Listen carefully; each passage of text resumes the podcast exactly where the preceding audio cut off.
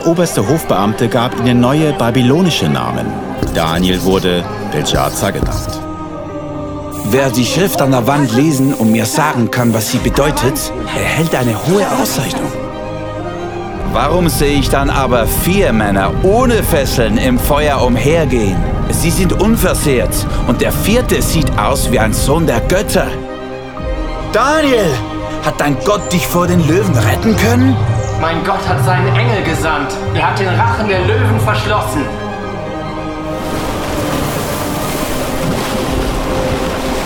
Yeah, guten Morgen. Yes, ich muss mich immer konzentrieren bei der ersten Celebration, Hochdeutsch zu sprechen, aber es hilft mir, den Björn in der ersten Reihe zu haben. Der, der erinnert mich daran, dass ich so hoch spreche, wie ich nur kann. Wir sind in der Daniel-Serie, Take a Stand ist der Titel dieser Serie und es geht uns darum, dass wir ganz bewusst lernen, einen, unseren Stand einzunehmen in einer Kultur, die sich vor anderen Göttern beugt. Wir möchten Menschen sein, die sich nur vor dem einzigen und alleinigen Gott äh, beugen lassen, dass unsere Knie nur von einem Gott sich beugen. Und das ist die Serie Take a Stand. Wir stehen in dieser Welt, wir haben Bestand dort, wo man stehen soll und vor einem heiligen Gott knien wir demütig äh, auf den Boden. Es war ähm, vor einigen Jahren, es war ein Sommerabend im 2012 ich möchte euch in ein Erlebnis mit hineinnehmen, das für mich extrem wegweisend war in meinen letzten Jahren. Es war Sommerabend, so später Sommerabend 2012. Ich hatte bereits äh, meine Kinder zu Bett gebracht. Ich habe noch irgendwie etwas Feines gegessen, mir vielleicht ein Bierchen gegönnt oder wie auch immer. Ähm, war unterwegs ins Bett, hatte bereits mein Pyjama angezogen, meine Zähne schön geputzt, wie das jeder Schweizer schön macht. Ähm, und war gerade dabei, mein Handy ähm, irgendwo einzustecken und zu versorgen. Da hat dieses geklingelt. Mein Handy hat geklingelt, mein bester Freund hat mich angerufen. Da war der, der Matthias am Telefon und er sagte, Herr Michi, äh, setz dich irgendwo hin, äh, ich habe ganz schlechte News. Unser gemeinsamer Freund, der Paco, der hatte einen Verkehrsunfall auf seiner Vespa. Er wurde von einer riesigen äh, ähm, Erntemaschine überfahren er ist im Unispital und es sieht so aus, als ob er diese Nacht wahrscheinlich nicht mehr überleben wird. Ich, äh, ich, konnte fast nicht glauben, was ich da hörte. Das war so völlig quer in meinen Alltag rein. Eben, man bringt die Kinder zu Bett, man zieht sich das Pyjama an, man gönnt sich noch was Feines. Ähm, irgendwie ist alles normal und plötzlich so ein Telefonanruf. Ähm, ich konnte irgendwie mich nicht zu Bett legen. Ich war völlig durcheinander. Ich habe ich hab nicht gewusst, was ich jetzt machen soll. Ähm, mein Freund hat gesagt, hey, ja, ich weiß nicht, was du jetzt machen sollst. Ich wollte dich informieren als Freund. Und zweitens, damit jemand vom ICF informiert ist. Und das ging mir immer durch den Kopf, was ist jetzt hier meine Rolle? Und ich habe mich entschieden, ins Auto zu steigen und ins Unispital zu fahren, einfach um dort zu sein. Und unterwegs, so im Auto, ging mir einfach eine, meine gemeinsame Geschichte mit dem Paco durch den Kopf. Es wurde mir bewusst, hey, ich, ich habe mal mit dem gewohnt. Das war, ein, das war ein Mann, den ich mega mochte. Wir haben zusammen geträumt, was wir alles machen wollen noch im Leben. Er hat sich extra ähm, umgeschult, wurde Lehrer, hat dies erreicht. Ähm, ich habe seine Lebensfreude Freude vor mir gesehen, sein strahlendes Gesicht, seine zwei Kinder, seine wunderbare Frau. Äh, ihr seht das eingeblendet. Das ging mir alles durch den Kopf auf dem Weg dort in den Spital. Und ich, ich, ähm, ich habe mir dann überlegt, hey, was kann ich dort sagen, wenn ich da bin? Was soll ich dort, was soll ich den Menschen da bringen? Und es kam mir ein Gedanke, Psalm 23. Lies den Psalm 23 vor. Und ich dachte, ja gut, das ist ein No-Brainer, oder? Der Psalm 23, den kennt ja jeder. Und ich war so nervös, ich wusste nicht, was ich bringen soll dort ähm, im Unispital. Als ich dort ankam, war die Familie da, seine Freunde, die Small Group vom ICF. Und ähm, wir gingen dann zu ihm hinein wir hielten seine Hand, haben Psalm 23 gelesen und es war eigentlich eine Abschiedsszene. Etwas später ähm, wurde seine Frau dann nochmal reingerufen und es ging wirklich darum, Abschied zu nehmen. Er wurde notoperiert und hat das leider wirklich nicht geschafft. Und sie wurde reingerufen, um Abschied zu nehmen. Und es war eine tiefe Bestürztheit, Betroffenheit da in diesem Raum. Eine Woche später oder ein paar Tage später waren wir am Grab. Ich äh, durfte diesen Abschiedsgottesdienst leiten. Ähm, ihr seht das eingeblendet. Paco Buff, 78 bis 2012, viel zu jung gestorben. Und das hat mein Leben enorm getroffen. Diese Geschichte ähm, kommt mir jedes Mal in den Sinn, wenn ich auf meiner Vespa fahre. Der Paco, der war unterwegs nach Hause, seine ganze Familie hat auf ihn gewartet. Der Mann, der Vater, kommt nach Hause. Und er kam nach Hause, aber kam anders nach Hause. Er kam in sein ewiges Zuhause. Das war sein Heimweg an diesem Abend. Jedes Mal, wenn ich auf der Vespa sitze, wird mir bewusst, hey, es könnte sein, dass alles heute anders auskommt, als ich mir eigentlich vorgestellt habe. Es könnte sein, dass ich meine Kinder gar nicht mehr sehe. Es könnte sein, dass mein Leben gar nicht mehr so lange dauert, wie ich es mir eigentlich vorgestellt habe. Es könnte sein, dass meine Tage früher gezählt sind, als ich es annehme. Diese Geschichte, dieses Erlebnis mit meinem Freund dem Paco, das war für mich so ein Warnruf von Gott. Es war so ein, ein Weckruf, so hey Michi, es könnte jederzeit sein, dass auch deine Zeit abgelaufen ist. Es könnte sein, dass du nicht mehr einfach ein ganzes Leben vor dir hast. Und jeder Tag, den wir abstreichen im Kalender, ist grundsätzlich abgestrichen. Einer weniger auf unserer Skala im Leben. Ich glaube, wir leben alle in einer Kultur, die uns eine Brille der Täuschung aufsetzen will. Mega coole Brille, oder? Man geht so durchs Leben und denkt, ja, ich habe noch so viel zu erleben, ich kann noch so viel ändern. Wir haben eine Partybrille auf, es ist alles super. Ich kann mir alles leisten, ich kann tun und lassen, was ich will. Vielleicht sieht deine Täuschungsbrille etwas anders aus, vielleicht sieht sie aus, hey, ich kann nichts, ich bin nichts, ich werde nie was erreichen. Die Kultur, in der wir leben, die möchte alles daran setzen, dass wir in einer Täuschung verweilen. Dass wir das Gefühl haben, wir seien jemand anders, als Gott es eigentlich bestimmt hat. Die Täuschungsbrille in unserer Kultur will dir eine falsche Identität aufdrücken. Die Täuschungsbrille unserer Kultur möchte, dass du selber die Kontrolle in die Hand nimmst über dein Leben, dass du nicht akzeptierst, dass ein Gott über dir ist. Die Kultur, in der wir leben, die möchte dich täuschen und dir einen falschen Fokus im Leben geben. Und immer wieder wird Gott uns einen Weckruf ein Menetekel schicken, so im Stil wie dieses hier.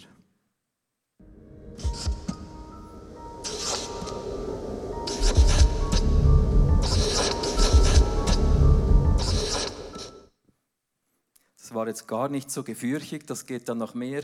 Ähm, das Menetekel ist ein Warnruf. Das ist ein Fremdwort. Menetekel kommt genau von dieser Schrift.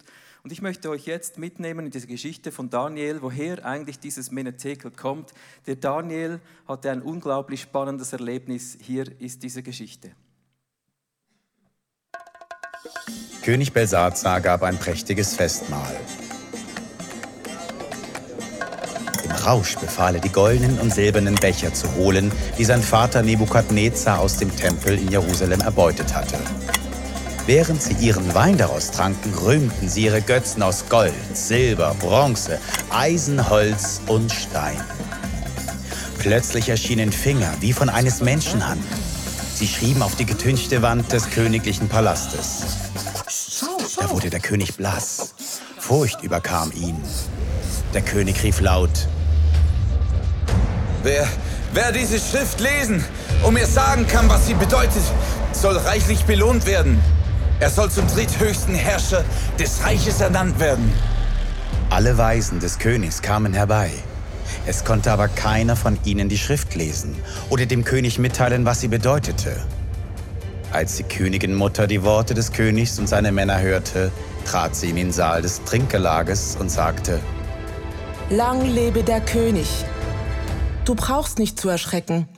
Es gibt einen Mann in deinem Reich, in dem der Geist der heiligen Götter wohnt. Dieser Mann heißt Daniel. Aber der König hat ihm den Namen Belshazzar gegeben. Lass nun Daniel rufen. Er wird dir die Bedeutung der Schrift sagen können. Also wurde Daniel vor den König geführt. Man sagt über dich, dass der Geist der Götter in dir wohnt und dass Erleuchtung, Scharfsinn und eine besondere Weisheit bei dir gefunden wurden. Nun, wenn es dir gelingt, diese Schrift dort zu lesen, um mir zu sagen, was sie bedeutet, sollst du zum dritthöchsten Mann im Reich erhoben werden. Behalte deine Geschenke und deine Belohnung gib einem anderen. Ich will dir die Schrift auch so vorlesen und dir ihre Bedeutung mitteilen. Du, o König, sollst wissen, der höchste Gott hat deinem Vater Nebukadnezar Herrschaft, Macht, Ruhm und Ehre gegeben. Dann aber wurde er hochmütig und sein Stolz steigerte sich ins Unermessliche. Daraufhin wurde er vom Thron gestoßen und aller seiner Würde beraubt. Du, Belsazar, bist sein Sohn und Nachfolger. Du hast dies alles gewusst und warst dennoch nicht demütig vor Gott. Ihr habt Wein aus den Tempelgefäßern getrunken und währenddessen habt ihr ein Loblied angestimmt auf die Götter aus Silber, Gold, Bronze, Eisen, Holz und Stein. Dem Gott dagegen, der dein Leben erhält und dein Schicksal lenkt, hast du nicht die Ehre gegeben. Deshalb hat er diese Hand gesandt und diese Schrift geschrieben. Das ist die Schrift, die geschrieben wurde. Mene, Mene, Tekel, Pasen. Und diese Worte bedeuten folgendes. Mene heißt gezählt. Gott hat die Tage deiner Herrschaft gezählt und ihr ein Ende bereitet. Tekel heißt gewogen. Du wurdest auf der Waage gewogen und für zu leicht befunden. Pasin heißt geteilt. Dein Reich wird geteilt und den Medern und Persern gegeben werden. Da kleidete man Daniel auf Belsazars Befehl in königliche Purpurgewänder und legte ihm eine goldene Kette um den Hals. Dann ließ er ausrufen, dass Daniel der drittmächtigste im Reich sein sollte. Noch in derselben Nacht wurde Belsazar, der babylonische König, getötet.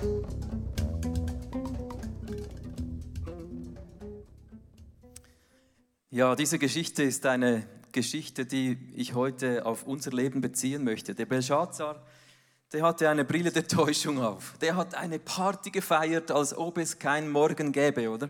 Der hat gefeiert, der hat die Frauen und Nebenfrauen geholt, der hat Schätze aus dem Tempel des Volks Israel missbraucht, um daraus zu trinken. Der, las, der lebte in einer Scheinwelt. Und Gott hat hineingesprochen in diese Welt.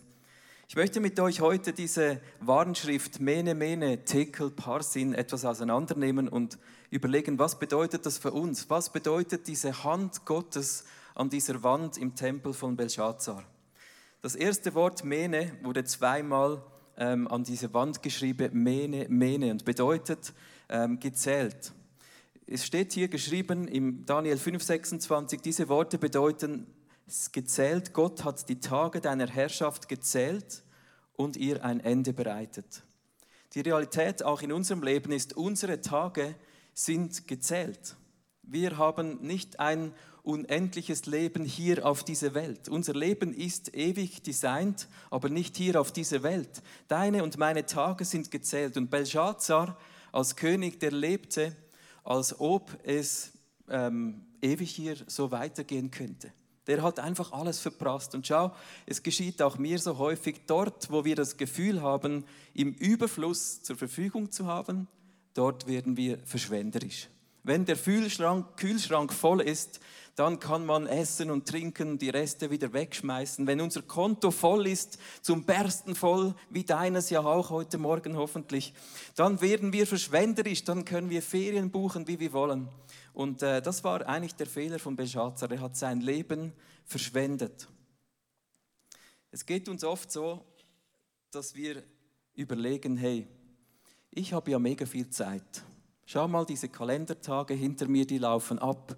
Und während diese Kalendertage ablaufen, denken wir, ja, wenn ich dann mal eine größere Wohnung habe, dann kann ich meine Freunde einladen und dann werde ich mal eine Small Group starten. Wenn ich mal äh, meinen 10 Kilo abgespeckt habe, dann mache ich mich auf die Suche nach einer schönen Frau. Wenn ich dann mal ähm, viel verdiene, dann kann ich mir auch leisten, in der Kirche irgendwo was mitzuarbeiten, weil ich ja genügend Geld habe. Dann kann ich auch mal den Zehnten bezahlen, oder? Und wenn ich dann ähm, Ferien habe, dann werde ich mit meinen Kindern Zeit verbringen. Ähm, wenn ich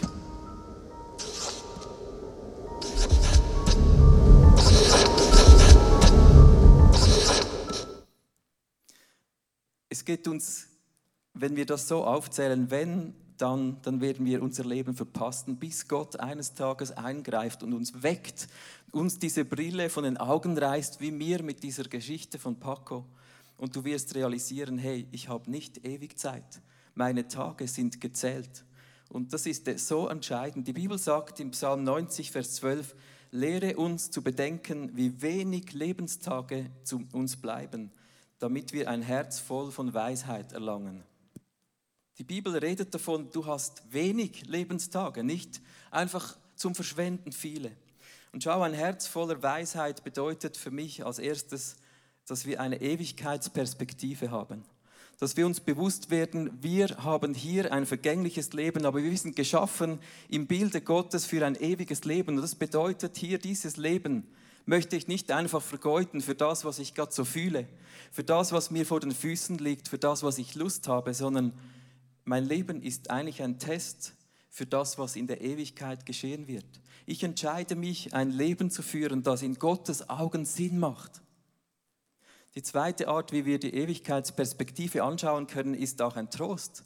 Vielleicht bist du in einer schwierigen Lebenssituation und du kannst dir sagen, es geht eigentlich nicht darum, wie ich mich fühle in diesem Leben. Es geht nicht darum, ähm, ob ich hier Tränen und Schwierigkeiten habe, sondern eines Tages, sagt die Bibel, wird jede Träne abgewischt werden.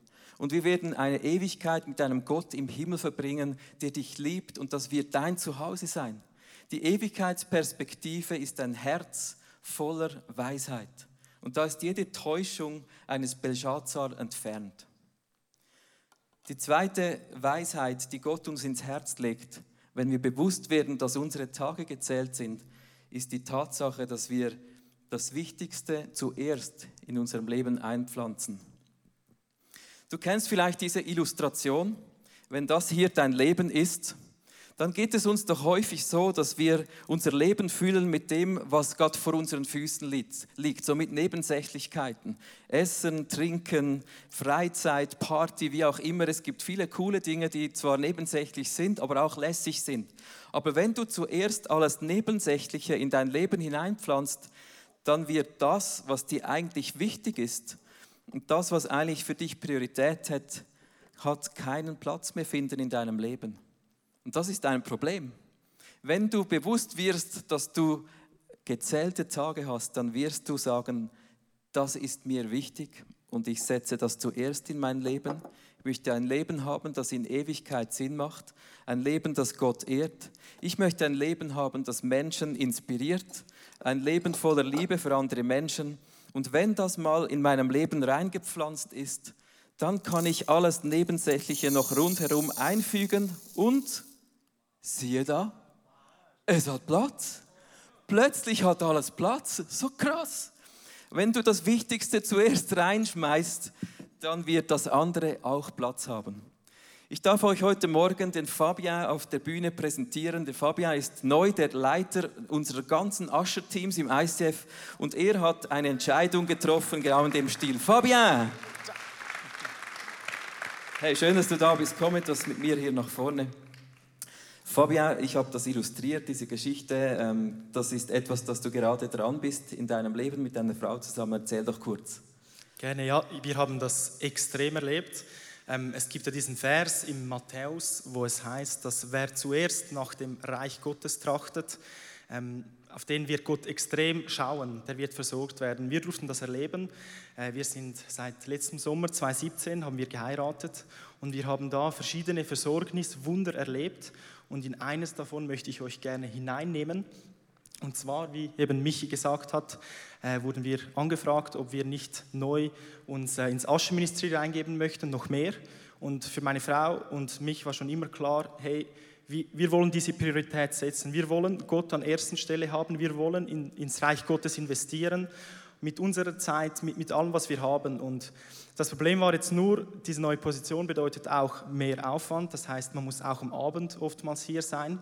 Ähm, und ich habe oftmals Tennisstunden gegeben am Sonntagabend, um auch ein bisschen Geld zu verdienen. Wir sind beide Studenten, haben nicht wahnsinnig viel Einkommen. Okay. Ähm, und ähm, ja, wir wussten zuerst nicht, sollen wir das tun oder nicht. Und dann ein sehr guter Freund von mir und mein Leiter hat dann gesagt, hey, lege es doch einfach Gott hin, er wird euch versorgen. Wir haben uns dann dafür entschieden, uns reinzugeben und es ist genau das passiert, was in diesem Vers steht. Es ist dann jemand auf uns zugekommen, der hat gesagt, hey, in der Nacht, wir hatten einen Traum, wir haben wirklich gehört, dass uns gesagt wurde, wir sollen euch finanziell unterstützen. Und ähm, das ist unglaublich für uns. Und äh, ja, jetzt geben wir uns hier hin und bekommen eigentlich sagen, einen Lohn für das, was wir, was wir hier tun. Ja, yeah, so gut. Danke vielmals, Fabian. Coole Geschichte. Also wenn du in deinem Leben bewusst entscheidest, was Priorität hat und das Wichtigste zuerst reinpflanzt in deinem Leben, dann wird alles andere auch noch Platz haben. Und Gott ist noch krasser, so wie Fabian erzählt hat, Gott wird dich versorgen mit all dem, was du dir noch wünschst. Du wirst nicht zu kurz kommen mit Party.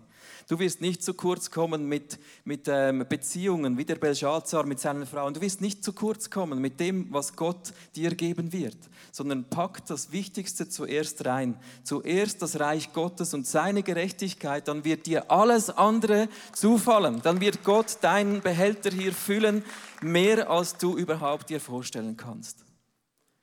Die dritte Weisheit, die Gott in unser Herz pflanzt, wenn wir bewusst werden, dass unsere Tage gezählt sind, ist die Weisheit, das Leben ist jetzt. Verstehst du, ich bin auch so oft verleitet, Dinge auf die lange Bank zu schieben. Zu sagen, ja, wenn ich dann wieder mutiger bin, wenn etwas mehr Raum in meinem Herzen ist und ich entspannter durch den Tag gehe und nicht so beschäftigt mit einem Job, dann werde ich schon wieder auf Menschen zugehen gehen und ihnen von Jesus erzählen. Ich werde für sie beten können. Das ist für mich gerade so ein aktuelles Thema gewesen in den letzten Monaten. Und ich habe irgendwann gemerkt, hey, ich bin so ein Loser, ich, ich spreche mir Dinge zu, die gar nicht göttlich sind. Ich schiebe Dinge auf die lange Bank, die eigentlich mein Herzschlag wären, die eigentlich zu meinem Wichtigsten im Leben gehören. Letzten Freitag, gerade vorgestern, war ein Mann bei uns im, im, zu Besuch, der war nicht zu Besuch, sondern er musste was installieren in unserem Haus. Und äh, genau, ja, die sind ja zum Teil dann sehr entspannt und trinken gern noch einen Kaffee und erzählen. Und wir haben das etwas forciert, die Sarah und ich. Ich war zu Hause, hatte frei. Und er hat plötzlich ähm, von selber über Gott zu sprechen begonnen, dass er eigentlich mit Gott den, die Verbindung sucht, aber nicht genau weiß wie und schon gar nichts hört von diesem Gott. Und in mir kam sofort der Gedanke, natürlich vorbereitet für heute, hey, das Leben ist jetzt. Also habe ich ihn gefragt, hey, darf ich für dich beten? Ich meine, du hast jetzt ein paar Dinge aufgezählt, die du dir wünschst in deinem Leben, die dir fehlen. Lass uns doch jetzt gerade diesen Gott bitten, dass er dich berührt. Jetzt ist der Moment, er ist da. Und wir konnten zusammen als Ehepaar für diesen Mann beten. Der hatte Tränen in den Augen, war so berührt, dass jemand sich Zeit nimmt und dass jemand diesen Gott ihm näher bringen möchte. Der hat das Haus fast nicht mehr verlassen, der wusste dann immer noch mehr Geschichten und hat erzählt, hey, vor einer Woche war ich Kehricht abführen und da war auch so ein Christ wie du. Der hat mich angerempelt, sich entschuldigt dann und da kam ins Gespräch und am Schluss hat er für mich gebetet, hat für meine Schulter gebetet, die gerade verspannt war. Ihr Christen irgendwie, ihr seid geile Sieche. und das hat mich gefreut, meine so ein schönes Kompliment, so ausgewählt formuliert das hat mich schon mega berührt. Hey, ich habe mich nochmal entschieden vor ein paar Wochen, hey, das Leben ist jetzt. Ich habe keine Zeit zu warten, bis ich mich dann wohlfühle, etwas zu tun, was eigentlich für mich persönlich vom Allerwichtigsten ist, dass ich ein Zeuge bin für Jesus, dass mein Leben auf diesen Jesus hin zeigt. Und alles andere wird Gott mir schon noch da rein platzieren ins Leben. Das hat dann schon noch Platz. Was ist in deinem Leben dass du aufhören musst? Gibt es etwas, wo du merkst, hey, das muss ich aufhören, das hat eigentlich keinen Platz mehr? Gibt es etwas, das du anfangen solltest, dass du endlich starten solltest? Vielleicht spricht Gott heute zu dir und ich gehe davon aus, dass er dir mit dieser Ewigkeitsperspektive Dinge aufs Herz legt und dir sagt, hey, lass dich nicht täuschen. Dein Leben ist nicht einfach Tag um Tag Woche für Woche, so wie du es denkst, sondern dein Leben könnte früher zu Ende sein, als du es annimmst. Lass dich nicht täuschen von dieser Kultur, die dir sagt, alles liegt dir zu Füßen, so wie du es dir wünschst. Setze Prioritäten, sei bewusst, dein Leben heute ist ein Test für dein Leben in Ewigkeit. Das zweite Wort in dieser Schrift, Mene, Mene, Tekel, Parsin, ist das Wort Tekel. In Daniel 5,27 legt es Daniel so aus, es heißt gewogen. Und er sagt zum König, du wurdest auf der Waage gewogen und für zu leicht befunden. Den meisten von uns geht es vielleicht andersrum, wenn wir äh, irgendwo auf eine Waage stehen. Da sagt die Waage das Gegenteil. Ähm, mir ging es früher so, jetzt auch nicht mehr so, aber früher war ich viel zu leicht und äh, ich musste zulegen mit Gewicht und das war schwierig, weil ich ähm, beim Sport ein gewisses Gewicht haben sollte. Wir sollten unser Leben anschauen von der Frage her, wie hat mein Leben Gewicht? Schau, unsere Kultur ist wieder ganz interessant. Die stresst uns umher. Und die Kultur, wir kommen dann später drauf, wer das ist. Häufig sind wir es ja selber. Und wir stressen umher und haben unsere Agenda voll und wir sagen, hey, heute ist ein krass strenger Tag. Ich habe so viel zu erleben. Ich muss nur noch kurz meine Mails checken muss nur noch kurz die Mails checken. Heute hat noch mein Sohn ein Fußballturnier und morgen hat er ein Tennisturnier. Die Tochter ist im Ballett, da muss ich auch noch hinfahren. Meine Frau ist im Zumba, da muss ich sie auch noch abholen. Meine Großmutter hat Geburtstag, da muss ich ein cooles, krasses Geschenk haben. Und wir säckeln und rennen hier und her. Ich habe noch Sitzungen, ich habe so viel zu erledigen und unser Leben ist gefüllt und wir geben Gas.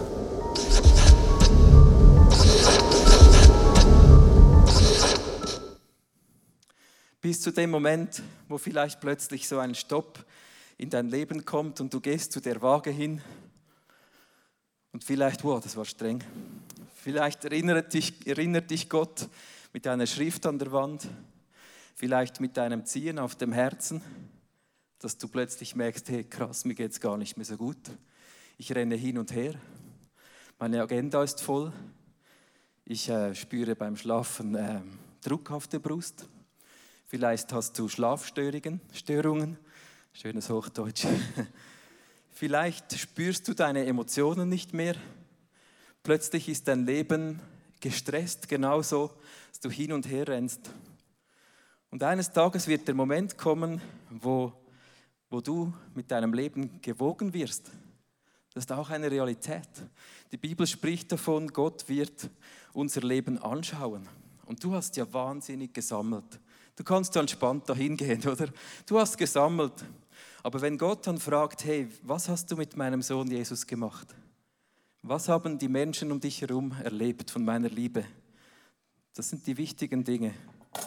Dann wird sich zeigen, wie krass Gewicht dein Leben hatte. Ich möchte ein Leben führen, das Gewicht hat. Ein Leben, das das geprägt ist von dem, was ich wirklich mich entschlossen habe, ein Leben für Jesus zu leben. So oft fragen wir einander, hey, wie geht's dir? Und es ist eine kulturelle, coole Sache, wenn man sagt, hey, es geht mir gut, es läuft viel. Das ist so oft die Antwort. Ja, etwas gestresst, aber gut. Nein, gut. Aber eigentlich bist du hier dran, hin und her zu rennen und hast keine Pause dein Herz schlägt, du hast nicht Zeit dafür, wo du eigentlich Zeit dafür haben möchtest. Und es ist noch geil in unserer Kultur zu sagen, etwas gestresst. Und das ist wie eine Medaille, die du dir auf die Brust schlägst und sagst, auch ich bin gestresst. Wichtig, unglaublich. Und das ist die Kultur, das ist unser Umfeld, das bist du, das ist auch der Feind Gottes, der dich davon abhalten möchte, zur Ruhe zu kommen und das zu tun, was zählt im Leben. Ein Leben zu führen, das Gewicht hat für Gott, ein Gewicht hat für die Menschen in deinem Umfeld. Was musst du aufhören in deinem Leben? Und womit solltest du vielleicht beginnen? Manchmal sind wir wie in einem Hamsterrad drin. Und schau dir mal das Bild an, wenn du im Hamsterrad drin bist, dann sieht das aus wie eine Karriereleiter, oder? Wenn man drin ist. Dann sieht man, sieht man einfach die nächste Treppe und steigt da hoch, aber du merkst nicht, dass du eigentlich am Ort am Treten bist. Steig aus aus diesem Hamsterrad. Das ist nicht das Design, das Gott über dir gedacht hat. Du bist bestimmt dazu, ein Gewicht zu haben mit deinem Leben für Gott und für die Menschen in deinem Umfeld. Das letzte Wort bei dieser Schrift an der Wand war Parsin. Mein Herz ist geteilt. Geteilt bedeutet, sagt Daniel, dein Reich wird aufgeteilt und den Medern und Persern gegeben. Belshazzar hatte mitten in der Party das Ende seines Lebens. Und es war nicht nur das Ende seines Lebens, sondern es war das Ende dieses babylonischen Reiches. Es wurde aufgeteilt unter den Medern und Persern und es war vorbei, verstehst du? Und seine dritte Sünde neben Stolz und Anbetung von Götzen war, dass er den Tempel Gottes entweihte und all diese Gefäße, die Gott geweiht waren, entweihte er. Alles, was Gott heilig war, entweihte er so ganz easy bei seiner Party. Er trank aus diesen Kelchen, er nahm die Tempeldinge und hat sich bedient. Er entweihte, was Gottes Herz heilig war. Meine Frage an dich heute, wie gehst du um mit dem, was Gott heilig ist? Ich möchte ein Leben führen, das Gottes Namen heiligt. Möchte ein Leben führen, das seine Familie für heilig hält. Seine Kirche, die Familie hier, die Menschen, die Jesus lieben, das ist seine Familie, verstehst du? Wie, welchen Stellenwert hat die Kirche in deinem Leben? Nicht das Gebäude, sondern die Menschen. Menschen, die wie du und ich an diesen Gott im Himmel glauben. Wie dienst du dieser Familie von Gott? Der Körper ist ein Tempel für seinen Heiligen Geist. Der Bund der Ehe ist Gott heilig. Was Gott zusammengefügt hat, soll der Mensch nicht scheiden. Der Zehnte ist abgesonderter Teil. Zehn Prozent von dem, was Gott dir schenkt, sagt er, das ist mir heilig. Bringe es in vollem Umfang in die Familie Gottes hinein. Der Sabbat ist der siebte Tag der Gott geweiht ist, ein heiliger Tag. Das ist genau dein Ausweg aus diesem Rennen von Feder zur Waage, wenn du ab und zu mal innehältst, zurücktrittst und dein Leben anschaust und überlegst, hey, wie hat mein Leben Gewicht? Heilige das, was Gott heilig ist. Ich möchte dir zum Schluss ein Bild einblenden, das mich irgendwo im Facebook äh, gepackt hat. Und es passt so gut zu dem, wo wir uns hier in dieser Daniel-Serie beschäftigen. Diejenige Person, die vor Gott kniet, kann Bestand haben vor allen anderen. Wenn du Gott an erste Stelle in deinem Leben setzt, wenn du heiligst, was Gott heilig ist, dann wirst du vor jeder Art, was auch immer die Kultur an dich bringen wird, wirst du Bestand haben. Du wirst nicht getäuscht werden, sondern du wirst mit klarem Auge sehen, worum es in deinem Leben geht. Ich glaube, heute Morgen wird Gott so diese Brillen von unseren Augen wegziehen, wenn du das möchtest, und dir zeigen, wo du eigentlich diese Brille der Kultur immer noch anhast. Vielleicht rennst du, hast du einen vollen Kalender und spürst eigentlich in dir drin, du müsstest mal ab, runterbremsen, rausstreichen und überlegen, was will ich eigentlich. Nimm dir ab und zu Momente, wo du wieder deinen Fokus schärfst. Vielleicht bist du niedergeschlagen, enttäuscht. Die Brille der Kultur ist für dich eher eine negative Brille, wo du dein Leben so klein siehst. Aber Gott dir eigentlich sagt, hey, du bist meine Tochter, du bist mein Sohn. Du hast eine Ewigkeit mit mir, die vor dir steht. Auch wenn du jetzt noch weinst, eines Tages wirst du strahlen, wirst du feiern in alle Ewigkeit mit mir. Das ist der Herzschlag Gottes. Ich möchte den letzten Vers nur den unterstrichenen Teil lesen, Ezekiel 11, da spricht Gott auch prophetisch und er sagt denen, die ein geteiltes Herz haben, ich will ihnen ein ungeteiltes Herz und einen neuen Geist geben. Heute Morgen wird Gott dich segnen mit einem ungeteilten Herz. Bring alles, was dich ablenkt, was dich täuscht, bring das heute an das Kreuz von Jesus und er schenkt dir ein ungeteiltes, ein integeres Herz, ein Herz der Anbetung, des Gottes, der lebendig ist und der heilig ist. Und dann wirst du Bestand haben vor jeder Art Götzen, den die Kultur aufrichtet. Die Kultur für mich ist eigentlich der Feind Gottes. Nicht jede Art von Kultur, aber die Kultur von Babylon, das ist der Feind Gottes, der Zerstörer, der Durcheinanderbringen, der dir eine Brille der Täuschung aufdrückt, jeden Tag, wenn er immer kann. Und sein Ziel ist es, dass du jeden Test verfehlst dass du dein Ziel nicht erreichst und deine Bestimmung nicht leben kannst, dass du Federn sammelst, anstelle davon ein Leben in die Waagschale für Gott zu werfen, dass sein Name groß wird. Lass uns heute umkehren von Dingen, die nicht in unser Leben passen. Wir werden jetzt ein Lied hören, ihr könnt dazu einfach sitzen bleiben Und dann werden wir eine Gebetszeit haben heute Morgen. Wir haben genügend Zeit, einfach noch bei Gott zu sein. Ich glaube, er wird dich mega beschenken heute, weil er dich liebt und weil er dich sieht als jemand, der Bestand hat in jeder Art Täuschung, die der Feind dir anwerfen möchte.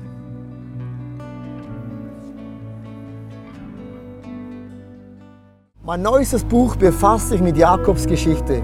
Jakob ist ein Mann, der alles tat, um erfolgreich zu sein. Er log, er betrog, er mobbte, er setzte alle seine Kräfte ein, um sein Ziel zu erreichen. Durch verschiedene göttliche Erlebnisse lernt er eine neue Einstellung und eine Lektion des Lebens, nämlich, dass Gott für ihn kämpft. Und im neuen Buch werden wir anschauen, wie trotz unseren Imperfektionen mit Gottes Hilfe unser Ziel erreichen werden. Darum ist Jakob so ein super Beispiel für dein und auch mein Leben.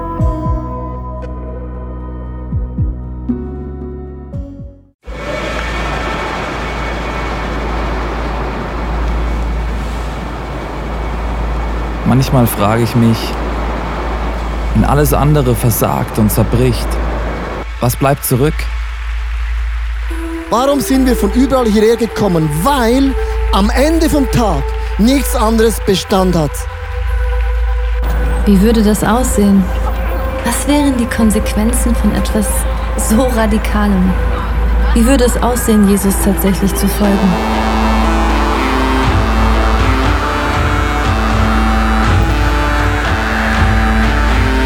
Freundschaften können zerbrechen, Karriere vergehen und am Ende wird Reichtum wertlos.